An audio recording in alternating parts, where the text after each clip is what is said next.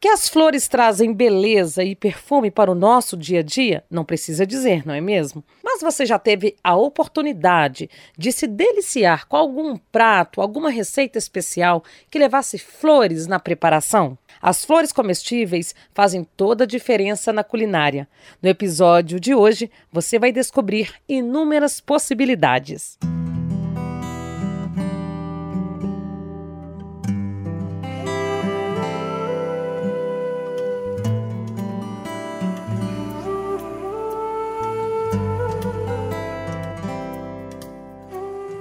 Seja muito bem-vinda, bem-vindo ao Sintonia Aromática. Eu sou Priscila Mendes e este é o podcast da Laslo, essencial para você que busca mais saúde e bem-estar aí para sua vida. Se você ama a natureza, eu te convido a conhecer mais das maravilhas que as flores comestíveis oferecem.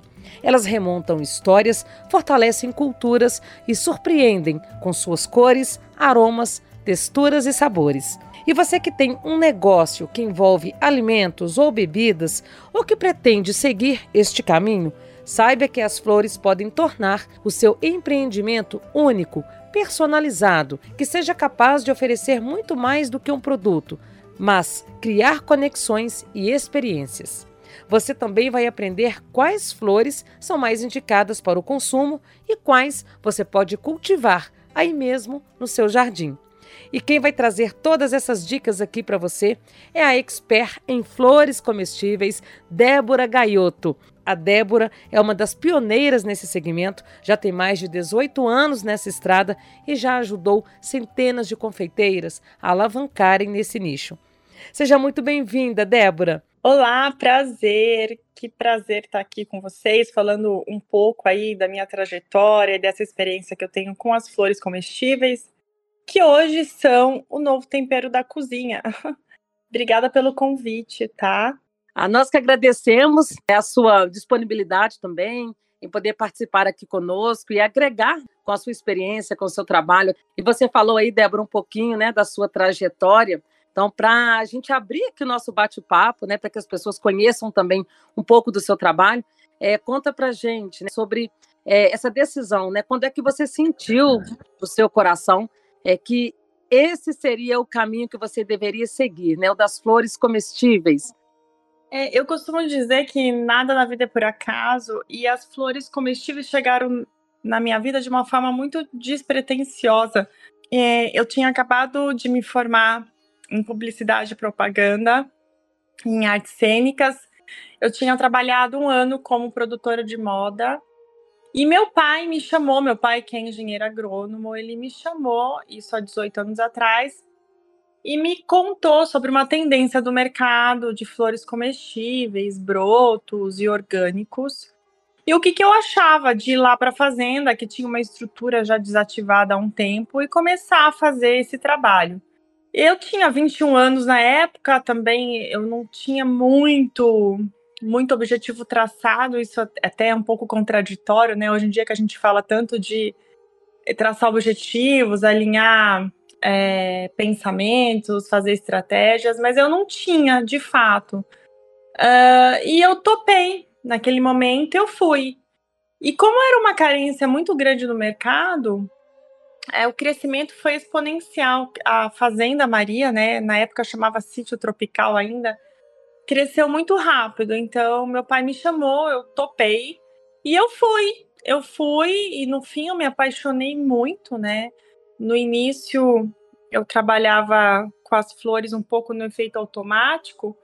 E o que, que seria esse efeito automático? É, eu produzia aquelas flores que os chefes de cozinha me pediam. E depois de cinco anos de eu produzindo as flores, entregando as flores, eu comecei a querer estudar sobre essas flores. Aí Olha eu comecei, só. É, aí eu comecei a me aprofundar sobre o assunto e, e de repente, a hora que eu vi, eu estava usando essas flores também. E aí eu falei, gente, eu preciso levar essa informação para o mundo. e foi aí que começou todo o meu trabalho no digital, de fato, porque é uma informação que eu tinha e que de fato era uma informação riquíssima e que o, todo mundo poderia ter, não só chefe de cozinha, mas dona de casa, confeiteira, quem gosta de cozinhar. E aí foi assim que tudo começou. Olha só, você sentiu, né, que aquele seria o seu propósito. Difícil, né? A gente muito nova saber, ai, que caminho, né, eu vou buscar.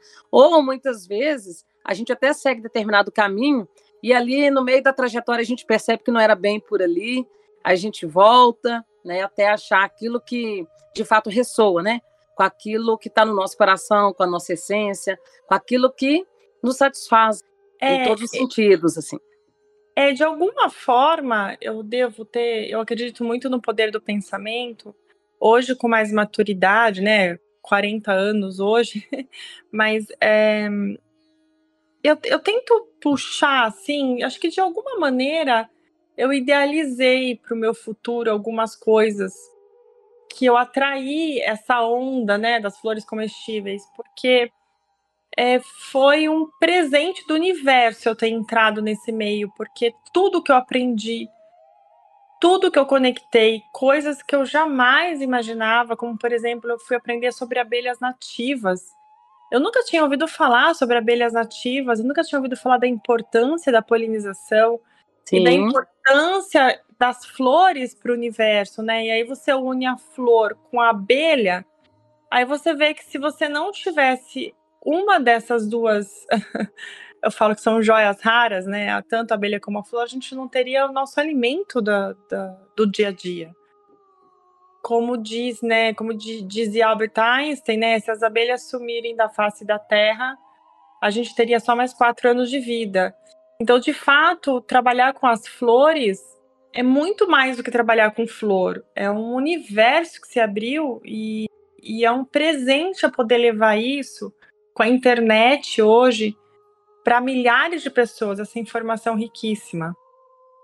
É, com certeza. Você falou aí um ponto muito importante, né, sobre as abelhas nativas. Nós temos até um episódio aqui do Sintonia Aromática falando justamente sobre a meliponicultura, mas é de fato, Débora, é, tá tudo muito interligado, né? As abelhas desempenham aí essa função tão essencial e as flores também, né? Que oferecem é, muito além né, da beleza que a gente vê por aí na natureza. E você, é, junto aí dos profissionais da gastronomia, é, ou até mesmo para quem deseja simplesmente lacrar, né, como dizem por aí, uma receita em casa, é, você vem também ensinando, né, trazendo essas informações. Há muitas curiosidades a respeito deste assunto. Então, o que as flores comestíveis podem oferecer como diferencial, além de uma estética no prato, por exemplo? E essa é uma grande briga e batalha que eu comprei. Eu brinco que é uma batalha, mas uma batalha muito gostosa e muito perfumada. mas é... e quando eu falei para vocês que eu comecei a estudar as flores comestíveis e o meu universo começou a se abrir, eu fiquei um pouco chocada. Porque aquilo que é novidade para gente, você imagina que 140 anos antes de Cristo era comum. Por quê? Eu vou explicar. É, imagina lá na, na época arcaica, né? Antes de Cristo ainda.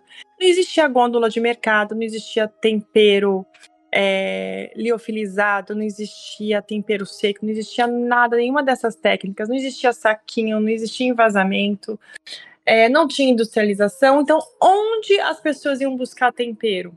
Na natureza.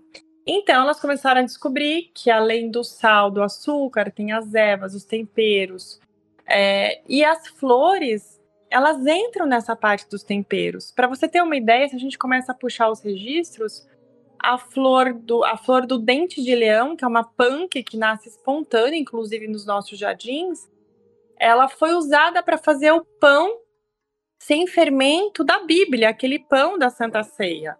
Olha só. E aí Essa informação começa... é surpreende, não, não sabia mesmo. Surpreende. Aí a gente começa a puxar, a gente vai além. A gente chega na era romana, os romanos usavam lavandas nos ovos, nos peixes, no atum principalmente, na carne de porco. É, então, assim, era muito comum, porque eles buscavam o tempero, por isso que eu bato muito na tecla, que as flores comestíveis, elas são o novo tempero da cozinha. E a gente não tem esse conceito, principalmente aqui no Brasil. Na Europa ainda é uma tendência que voltou em 1960 com o movimento hippie, né? Essa coisa do farm to table. É, mas o Brasil, né, por ser um país que a gente sabe de toda a nossa história, eu falo que foi um país, não foi o descobrimento do Brasil, foi o invadimento do Brasil, eu brinco, porque Sim.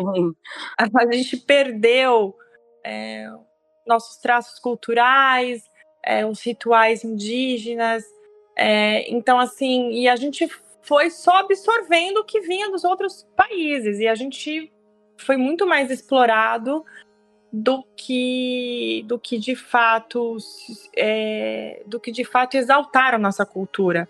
Então hoje nós somos um país como de fato nós somos um país muito rico que além de além de toda a nossa biodiversidade que a gente tem que é incrível se a gente se comparar com o resto do mundo, nós temos também uma multicultura, se assim eu posso dizer, incrível, porque a gente tem aí cultura italiana, francesa, indiana, a gente tem uma mistura de culturas. Só que a gente não tem nossa cultura brasileira, né? Assim, é, é claro que hoje a gente vê muitos chefes trabalhando, trazendo, resgatando é, os nossos frutos amazônicos, nossos frutos da Mata Atlântica, que são saborosíssimos, que têm um padrão de qualidade que é, ainda não é reconhecido como as geleias francesas, né? Mas enfim, tudo isso para dizer que essa coisa das flores, é, essa cultura, essa, esse detalhe cultural não chegou para gente. Então a Europa, muito sabiamente, em 1960, quando voltou é, pouco essa coisa do farm to table, né, depois que passou aquela onda da revolução industrial, eles começaram a resgatar de novo essa coisa das plantas, de levar da fazenda para os restaurantes, os restaurantes terem o seu jardim, de colher as flores, então essa tendência das flores já tava, continuava viva na Europa. Então, nos anos 2000, se a gente pode dizer assim, quando chegou a Fazenda Maria, e eu me orgulho de ter sido uma grande pioneira nesse assunto aqui no país, as pessoas de fato não conheciam. É, elas sequer sabiam que a gente podia comer a primavera do nosso jardim, né, por exemplo. Então, é, é, muito mais uma falta de conhecimento e uma falta de introdução cultural do que qualquer outra coisa. Então, teoricamente, não era para ser uma novidade. Muito pelo contrário, era para ser uma coisa batida, né? Mas eu fico muito feliz de trazer essa informação e as minhas alunas, as abelhas rainhas lá dentro do meu curso, que é o Bistrô das Flores, quando elas chegam para fazer o curso, eu falo: olha, se vocês estão achando que vocês vão aprender só a cozinhar com flores comestíveis, vocês estão muito enganadas. Bem-vinda ao novo universo da biodiversidade e da sustentabilidade. Porque você consome flor, você planta mais flor, você atrai mais polinizador, você gera mais frutos e você cria uma cadeia alimentar tão importante para nossa sobrevivência, né? Então é isso, as flores estão aí é, há muito tempo, a gente que está atrasado no conhecimento mesmo. É, e além de tudo, é, Débora, de toda essa questão né, cultural e milenar também, né, que as flores uhum. representam aí na gastronomia, a gente pode dizer que, além de deixar o prato né, muito mais bonito, né, a gente pode assim dizer, é, tem toda uma questão nutricional por trás, né? Tem essa questão da estética, mas também nutricional, aromática, né? Assim como as ervas é, são utilizadas, né? Muito na nossa na nossa cozinha hoje brasileira. Tem, tem, por exemplo, ó, as flores elas são ricas em óleos essenciais que fazem muito bem para nossa saúde. É, e as flores elas têm sabores, então a gente tem flor azeda, a gente tem flor amarga, a gente tem flor doce, a gente tem flor sem sabor nenhum, flores mais neutras. Nós temos uma flor com sabor de ostra. Mas além disso, as cores das flores nos trazem é, os fitoquímicos, né? Os antioxidantes. Então, por exemplo, vamos falar aí da flor de vinagreira, que é o hibisco sabidarifa. Que, essa, que esse hibisco aí que a gente faz o chá, sabe? Infus, a infusão do chazinho, que é antioxidante, ele é vermelho. Então, Imagina que na natureza a gente tem uma tabela periódica que a gente tem lá os elementos. Imagina que tudo vem daquela tabela periódica.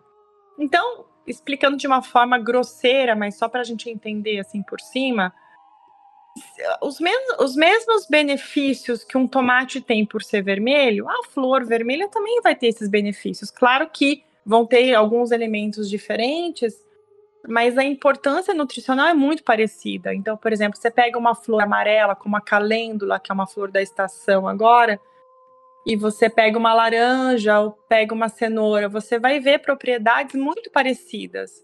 Então, as flores trazem essas propriedades nutricionais para nossa alimentação, com certeza. Além de todos os óleos essenciais, né? E quando a gente começa a pensar que ao extrair o óleo essencial de uma lavanda, por exemplo, a gente tem em uma gotinha de óleo essencial, mais a gente chega a ter a mais de mais de 280 tipos de elementos, né? É, isso para mim é uma mágica incrível da natureza. Então você imagina quantos compostos bioativos a gente tem numa planta e, e como isso enriquece nosso sistema imune de uma certa forma, né? E é, as flores fazem parte disso. Com certeza. Muita gente talvez não tenha o hábito né, de colocar ali uma flor na confecção de um prato, por exemplo, mas muita gente já usa, né, por questão de ancestralidade mesmo aí das avós, né, hábitos que vêm de família, talvez um chá, né, você falou do hibisco, a gente tem aí o chá de hibisco, a própria camomila, né, que já uhum. está aí mais do que agregada, né, na nossa cultura. Então, assim, são N possibilidades que a gente tem, né?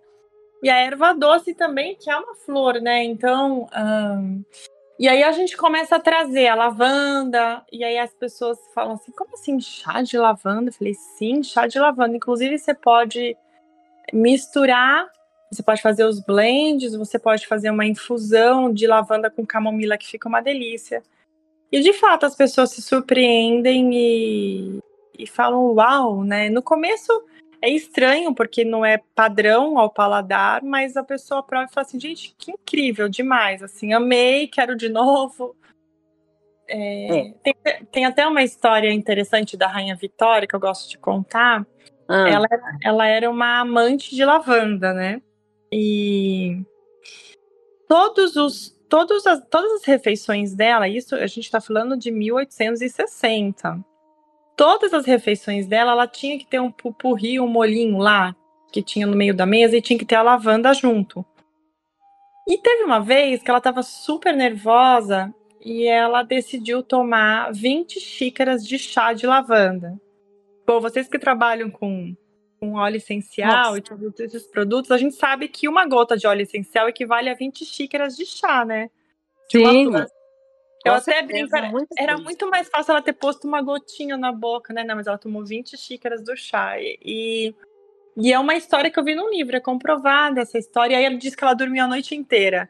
Então, assim, é, é um costume que nem a gente falou, né? Centenário, milenar, e fazia parte da. E a gente aos poucos estamos inserindo isso no nosso cotidiano, apresentando para as pessoas, as pessoas estão aceitando e cada vez mais eu vejo pessoas falando de flores comestíveis na alimentação.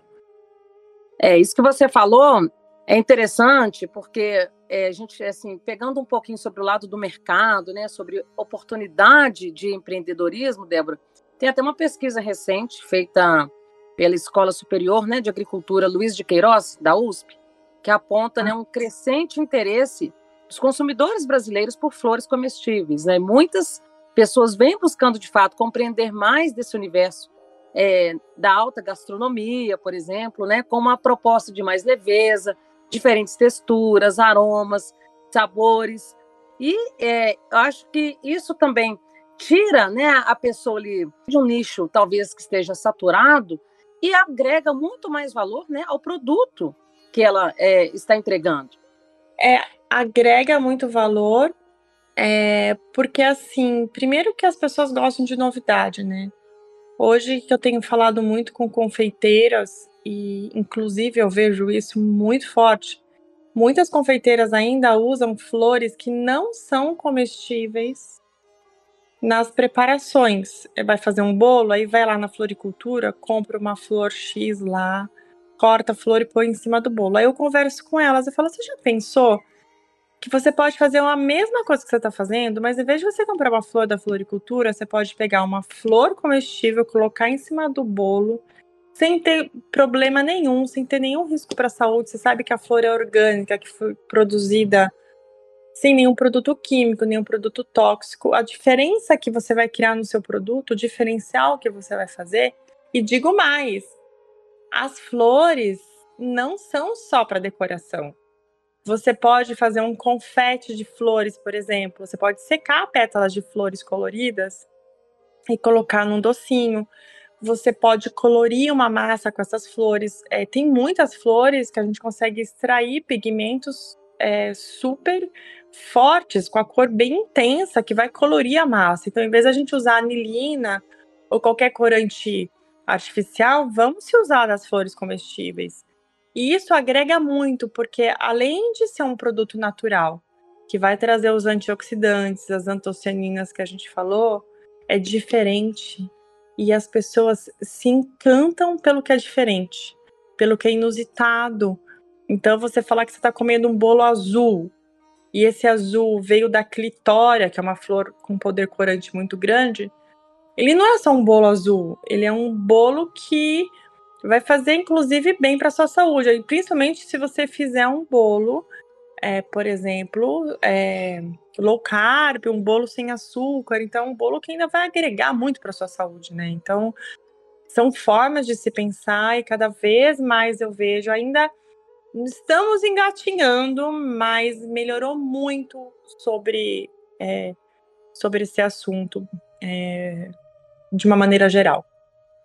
Agora, é, é, Débora, não é qualquer flor que pode ser utilizada na culinária, certo? O que, é importante né, saber na hora de escolher as flores para o consumo?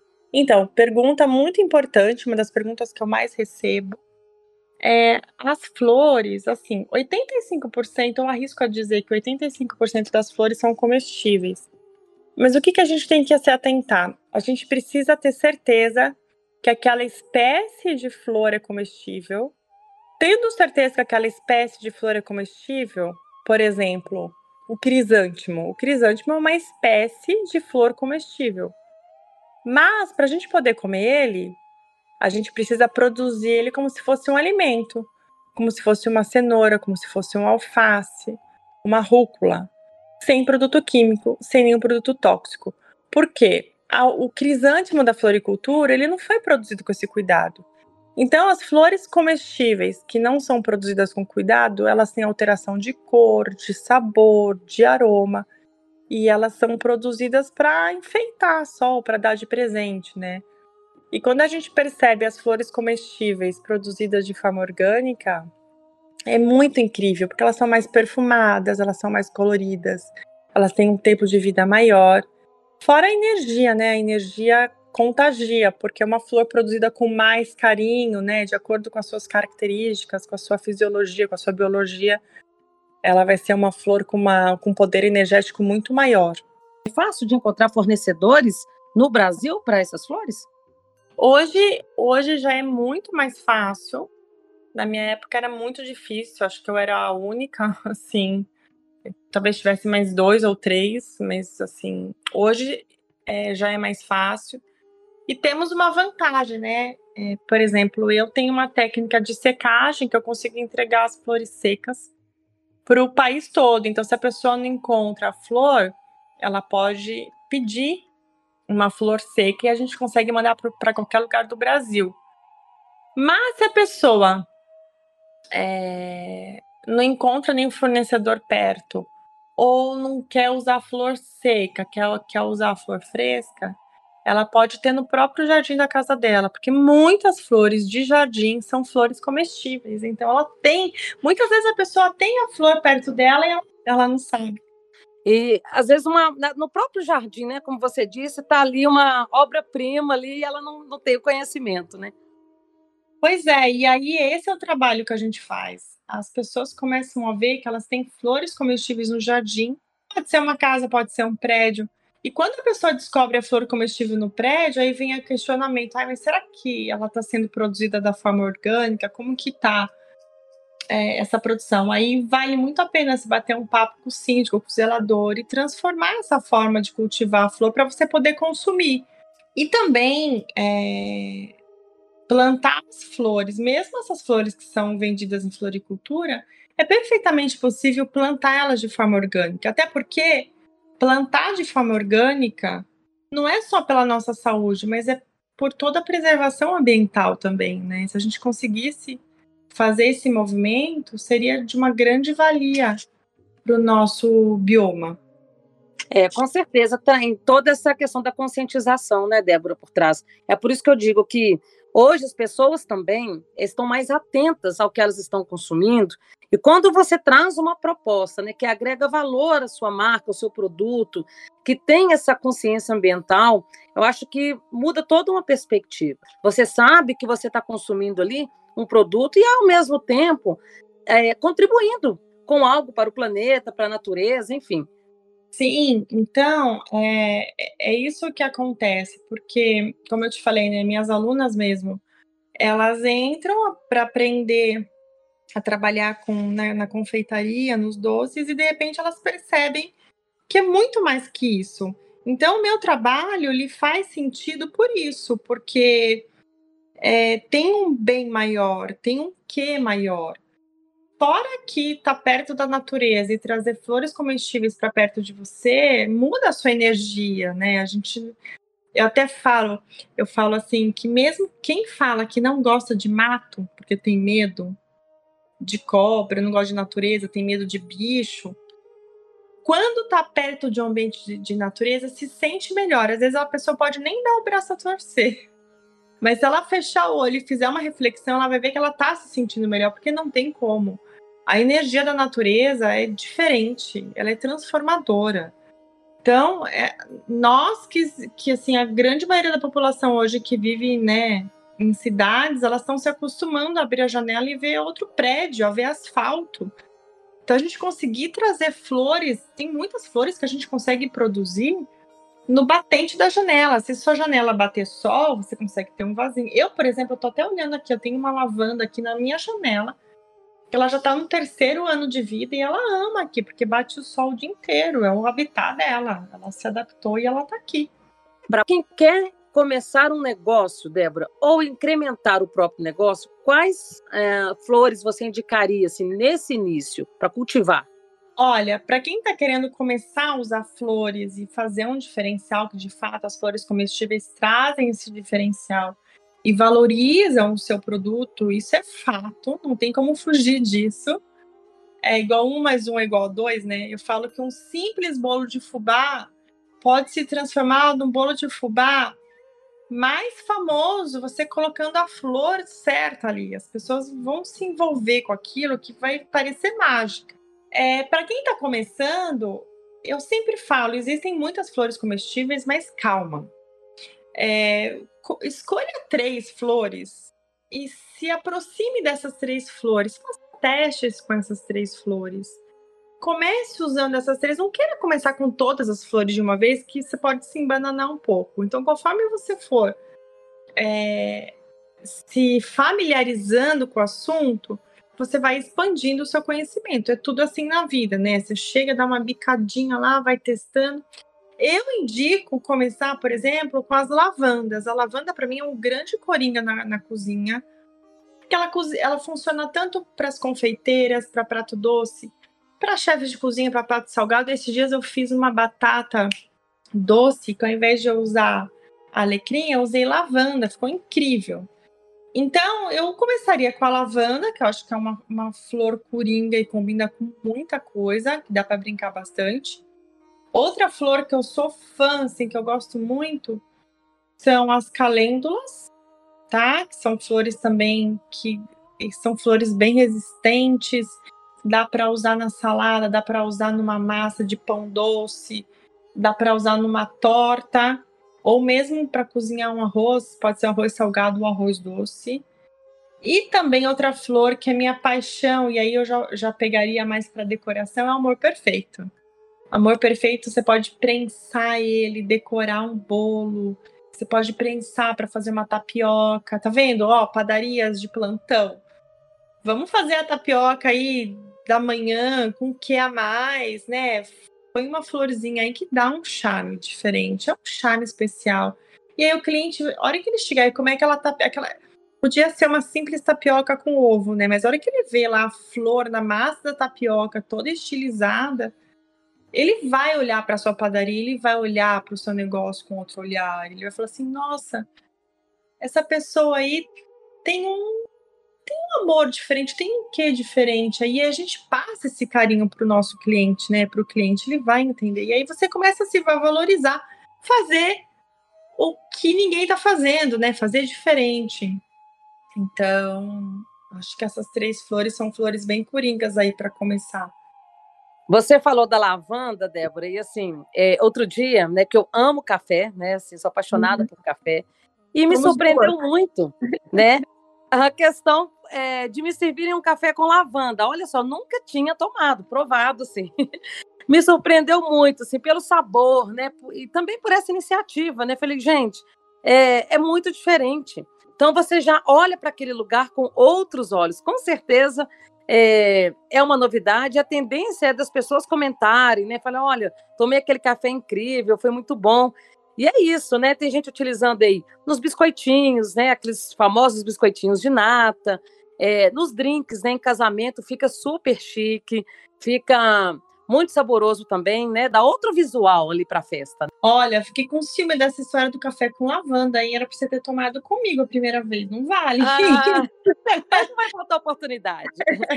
então, e essa história do café com lavanda, é, eu, eu até assim me orgulho que eu tenho certeza que a influência, a chance da influência ter sido minha, não sei exatamente onde você tomou, é grande.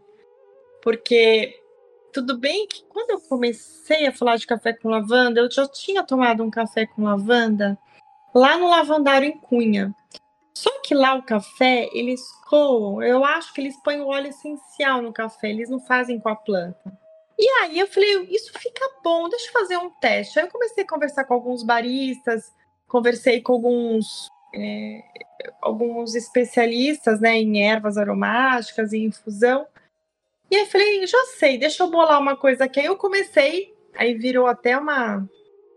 Acho que virou um jargão meu aí, de sempre coar o café com lavanda. Então, assim, aí eu coloco as florzinhas da lavanda mesmo no pó. Aí eu passo a água quente, espero 30 segundos para despertar os óleos essenciais, o sabor, o aroma, e aí a gente coa de fato e faz toda a diferença. Imagina você chega num, sei lá, você está fazendo um evento e aí você de sobremesa tem lá o um pedaço do bolo e aí vem um café com lavanda. Isso é muito charmoso, isso é muito diferente. O cliente sente esse carinho, né? uma experiência nova. Quem que não paga por uma experiência nova? A gente, nós seres humanos estamos sempre em busca de novas experiências. E aí você alia nova experiência com a comida, pronto, não tem, não tem combinação mais perfeita que seduza as pessoas. É, é, muita gente, Débora, é, tem um pouco uma visão distorcida né, sobre essa questão da utilização de flores né, na, na culinária. Ah, essa coisa de vegetariano, de veganismo. E não, né? Isso é questão, como a gente falou, que é cultural, é histórico, é milenar. Você quebrou um pouco também desse preconceito, né? Não, quebrou, quebrou e cada vez mais eu vejo todas as classes assim envolvidas, né? Cada um com a sua especificidade, né? Tem pessoas que estão buscando plantas curativas, plantas medicinais, outras pessoas estão buscando mais para decorar, para impressionar, mas a gente tem flor para todas essas funções. E isso é muito bom. A gente está vendo aí um mercado crescer então, as pessoas que querem é, modificar, que querem fazer né, diferente, têm essa oportunidade. E assim como os óleos essenciais né, têm aberto muitos caminhos aí para principalmente mães, né, que às vezes encontram na aromaterapia é, uma nova forma de renda, é, que tem possibilidade de trabalhar com isso e cuidar dos filhos em casa, enfim. As flores comestíveis também é, são portas né, para o empreendimento. O Brasil, a gente muitas riquezas aqui, nós temos uma diversidade né, de flora, se não a maior do mundo. Né? Então, uhum. é, a gente está, como se diz, né, com a faca e o queijo na mão. E acho que a gente tem que explorar mais desse potencial. Eu vou te falar uma coisa, é muito interessante isso, mas a maioria das flores comestíveis que nós temos aqui no Brasil não são flores nativas brasileiras, são flores europeias. É mesmo? Olha só. É, o Brasil, além de deter de 35 a 45% da flora mundial, ela por ser um país temperado, ele ainda ele consegue produzir flores europeias, porque o clima permite isso. Então, a maioria das flores que a gente está falando aqui, que eu falei, são flores europeias, não são flores nativas. Flores nativas nós temos as, as orquídeas, que também são flores comestíveis, nós temos as begônias, que são flores nativas e são flores comestíveis. Mas essas flores mais conhecidas são todas flores europeias: lavandas, calêndulas, rosas, flores. É, é, a gente tem um, uma espécie de sabugueiro também, que é uma flor nativa. A primavera, a gente confunde muito, a gente acha que é uma flor europeia, mas é uma flor brasileira. Mas a maioria das flores são europeias. Olha a riqueza desse país, né? Então, é muito incrível. A gente tem que agradecer muito de, de ter tudo isso disponível e aproveitar ao máximo que a gente puder. Tem muito trabalho a ser feito, tem muita flor comestível perdida por aí ainda, mas isso está sendo feito aos poucos e quem sabe daqui a 50 anos esse cenário mude bastante. Ah, com certeza. E eu acho que já está mudando, a gente já está vendo isso muito de perto, né? É, as pesquisas também é, já estão também avançando nesse sentido, né? Provando também esse potencial nutricional das flores comestíveis. Então, acho que a tendência mesmo, Débora, é de um crescimento é, vertiginoso nos próximos anos, né? Como eu disse, as pessoas estão mais conscientes, buscando produtos cada vez mais naturais. Então, acho que é uma tendência e as pessoas que quiserem né, investir nesse ramo, acho que uhum. tem tudo para dar certo, né? A tendência é cada vez mais a gente ver esse movimento. É, o Alex Atala é um chefe que está na, na mídia, no meio, e ele já faz um trabalho muito bonito de resgate cultural nosso, né, do nosso patrimônio, e trazer é, essa essa questão biodiversa nossa para o prato mesmo. Uh, tem muitos chefes envolvidos. A gente tem a Bela Gil também, que faz um trabalho incrível. E eu acho muito bacana essas pessoas da mídia, né, se aproveitarem dessa exposição e trazerem isso à tona. Pra Com gente certeza. é que nem, por exemplo, a gente importa, a gente paga aí 40 reais um vidro de geleia francesa, sendo que a gente tem frutos da nossa Amazônia ou da nossa Mata Atlântica saborosíssimos, que dão geleias incríveis. Mas as pessoas estranham o sabor. Do mesmo jeito que muitas pessoas estranham o sabor das flores, elas estranham, imagina só, o sabor do nosso fruto nativo, porque elas nunca tiveram contato com isso. Então é estranho, né? O azedinho lá das frutas. Mas é um trabalho que tem sido feito. Eu vejo as escolas também, principalmente as escolas construtivistas, trazendo esse conceito. Sim. Então é um trabalho de formiguinha. Eu falo que são abelhinhas, né? Que nem eu me considero uma abelha polinizadora também. Eu falo que as minhas alunas também são abelhas, porque todo mundo que recebe essa informação ou, uh, vai propagando. Algumas pessoas propagam, propagam um pouco mais, outras um pouco menos, mas o trabalho está sendo feito. Com certeza, e que bom, né? E que, e que trabalho, né, Débora? E para quem quiser é, saber mais, conhecer mais desse universo, Débora, das flores comestíveis, tem algum curso seu, né, previsto para os próximos meses? É, como as pessoas podem fazer contato com você? Olha, eu tenho meu curso que é o Bistrô das Flores. Nele eu ensino como dominar as técnicas das flores comestíveis. Então, eu ensino quais flores são comestíveis, como usar as receitas. Tem a minha metodologia TCCSD que eu desenvolvi para usar as flores com com estratégia dentro das receitas e de fato fazer a diferença e você lucrar mais com isso, atrair mais a atenção dos seus clientes, criar desejo nos seus clientes. É, as inscrições do Bistrô das Flores, elas se encerram e abrem. Agora a gente vai abrir agora no comecinho de setembro. É, as novas inscrições, vão entrar novas abelhinhas aí. Uh, como vocês podem descobrir tudo isso? Então entra no Instagram, que é o Débora com HH Ioto, com dois T's underline. Entra lá na bio, vai ter um link que lá vai direcionar vocês para uma informação mais aprofundada. E tem meu canal no YouTube, que é Débora Gaioto, que tem muita informação lá. O meu Instagram também tem muita informação importante. É, e eu acho que o Instagram hoje é um, uma maior fonte aí de comunicação comigo. E a gente está respondendo todos os directs, então pode mandar que a gente conversa. E se precisar de flor também, eu tenho principalmente as lavandas que eu estou falando, eu tenho várias lavandas francesas aqui, que é aquela mais adocicada, como elas estão secas, eu consigo mandar para o Brasil todo. Então, hoje a gente tem bastante acesso. Então, assim, se vocês se conectarem, de fato, muita informação legal chega até vocês. No seu perfil, né, Débora, é, tem uma série de conteúdos de muita qualidade e uhum. gratuitos aí para as pessoas que quiserem aprender mais né, sobre a utilização das flores comestíveis, sobre a importância, de repente também seguir por esse caminho. Nada supera a sede do conhecimento, viu? Quando a, quando a pessoa tem sede de conhecimento e ela quer fazer diferente, ela toda informação para ela faz a diferença. E é o que eu falo, né?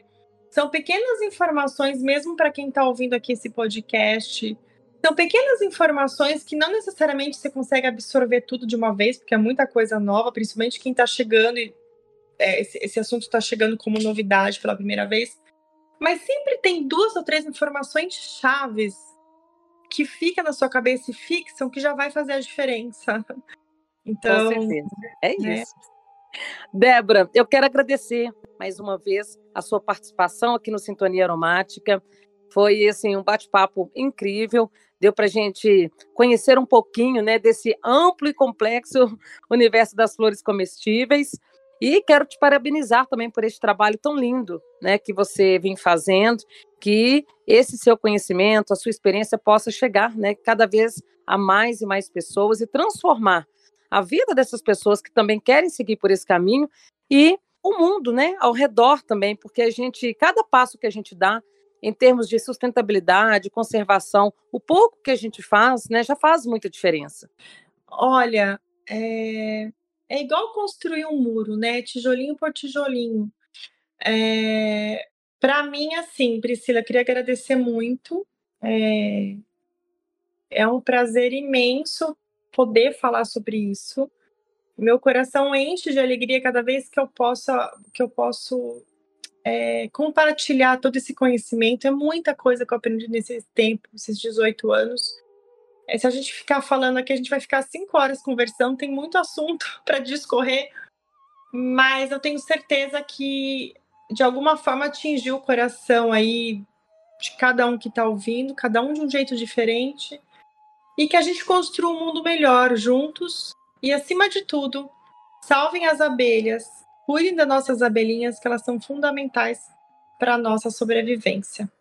É isso, gente. Tá dado o recado, né? Vamos ter é, essa consciência. Sim, é exatamente. E assim, plante flores, cuide das abelhas, comam flores, que vocês já vão estar fazendo a diferença. E não precisa ser grandes diferenças, não. Às vezes as pessoas falam, nossa, o que, que eu posso fazer para ajudar a salvar o planeta? não é muito. São essas pequenas ações que vocês podem ter certeza que a intenção, nem que seja pequena, já faz toda a diferença para o universo. Com certeza. Débora, um beijo para você e muito sucesso na sua trajetória, viu? Um beijo igualmente para todo mundo. Beijos floridos para todos, que o dia de vocês seja perfumado sempre. E é isso, estamos conectados. Obrigada mais uma vez. Sempre um prazer mesmo, imenso. Essa foi a Débora Gaiotto, especialista em flores comestíveis, trazendo um pouquinho dessa magia que envolve beleza, sabor e aroma. Espero que você tenha gostado. Aproveite e compartilhe com um amigo, uma amiga, um familiar. Eu te convido também a conhecer mais do universo Laszlo e toda a linha de produtos, além, é claro, dos óleos essenciais que ela oferece para que você tenha mais saúde e bem-estar. Basta seguir o perfil laslo.oficial no Instagram e no Facebook e você tem acesso a dicas, lançamentos, promoções e muito mais. Eu fico por aqui, agradeço por esta sintonia e aproveite que a primavera se aproxima e deixe florescer em você todo o seu potencial. Um beijo e aquele abraço aromático.